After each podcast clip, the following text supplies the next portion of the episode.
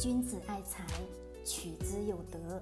聆听财商智慧，拨动你的财富之路，让金融陷阱无处可藏。大家好，欢迎收听财德商学线上音频课。接下来有请贺老师的分享。好了，各位，我们今天呢来聊聊彼得林奇给我们的六个不买股票的忠告。那么这六个忠告呢，对于我们每一个投资者来说，应该也算说。是比较好的一种什么策略？那么这个策略呢，我们应该每个人把它记在心里。第一个是什么？如果我不愿意买的股票，它一定是最热门当中最热门的股票。好，是不是每个人都是在追逐市场的热点，对吧？咱们的科创板热还是不热？相当的热吧。而且各大的行情交易软件都在推这个科创板。要申购科创板的基金等等等等一些，不光是基金，还个股也是如此，对不对？好，关于科创板能否值得我们中小投资者去投资的这个理论，我已经讲得很清楚。第一个，首先科创板，科创型的企业是不是需要研发？研发的过程当中是不是需要大量的资金、大量的时间，对吧？研发之后还不一定能直接带来收入等等的一些。那么这个过程当中，如果说企业没研究成功呢，你这个钱投进去怎么赔的呢？好像你也不知道，等等等等的一些。那我们市场的人总是在不断的说追寻啊，这个板块是未来的方向，的确是未来的方向，没错。但是你的钱进去之后，你得要考虑清楚，它是否能把这件事情去做成。中国人一直存在的一个特点是什么？哎呀，这个板块好，哎呀，这个市场热。哎呀，这么多人买，我也跟着买吧，对不对？导致了最后的什么亏损的，大有人在。所以说，市场的热门的股票也好，热门的基金也好，不要说去跟着热点去守，跟着热点去守，你怎么死的我不知道。好，这是第一个。第二个呢，他说小心那些被吹捧成某某公司第二的公司，比如说我是某某公司下一个阿里巴巴的，我是下一个呃某某某，我是下一个京东。对吧？我是下一个苏宁电器等等等等这样的公司，我问大家能否投资？是不是愿望很大，对吧？但是现实是什么？很残酷。梦想得要有，对不对？但是现实依然是很残酷的。那么我们得要去明白，一般这种公司在吹捧说自己是某某某某公司第二这种情况下，这个公司呢，相对应的来说，对于未来的发展方向，并没有说非常明确的去确定。而且它未来的这个投资的趋势、趋向、公司的发展都会有很大的问题，因为是什么？因为它总是在不断的干嘛？模仿别人曾经非常成熟的产业当中的那个领域。我问大家，在已经成熟的那个领域当中，一家企业再去跟别人抢饭碗，你说容易吗？还是不容易？举个简单的例子，假设说你在什么？你你在你的科技行业，或者说你在你的那个所谓的 IT 行业是非常的什么有名，并且你在你的 IT 行业，你至少是从事了二十年时间。我问大家，一般人想从你手上把这个饭碗给抢过去，你说容易吗？不容易，对吧？因为这是靠时间、技术累积起来的，并不是说别人能所替代的。那么企业也是如此。你说你是能成为下一家？阿里巴巴，你能成为下一个京东？你能成为下一个某某某公司？你觉得可能吗？你说我还能成为下一个茅台呢？那都是几乎是不可能的事情。所以说，我们等下去警惕这些说自己是某某某某的第二个公司，一定得去警惕。那么第三个呢？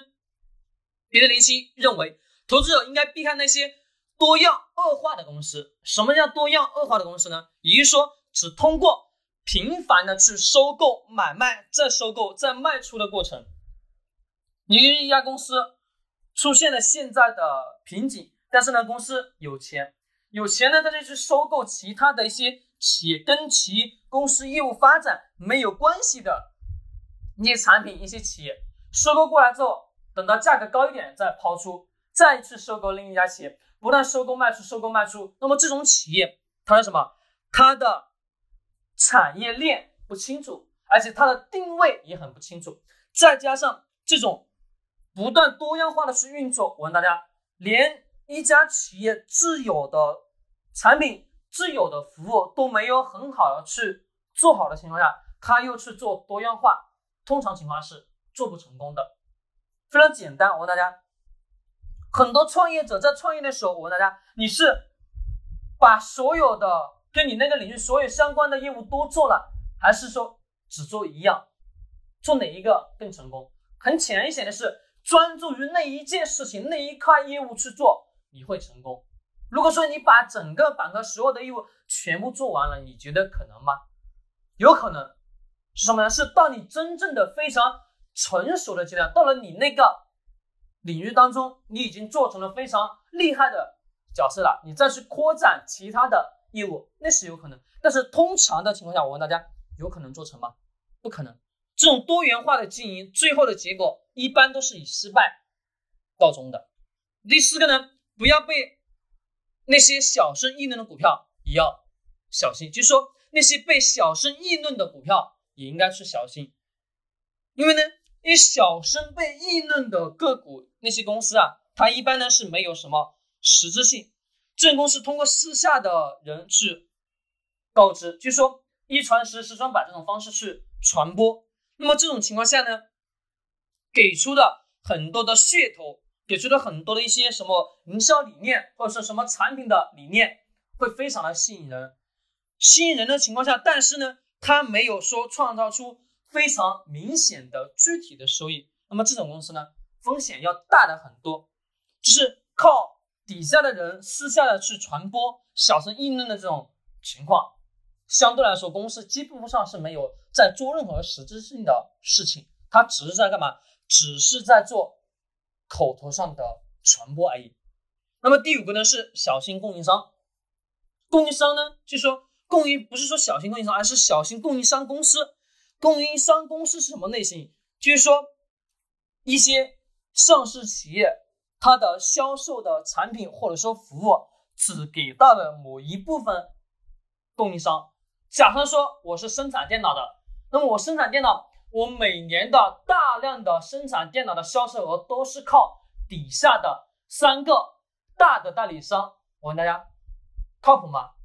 只有三个大的代理商，而且我的主要收入来源也来自于这三个人，很显然是不靠谱。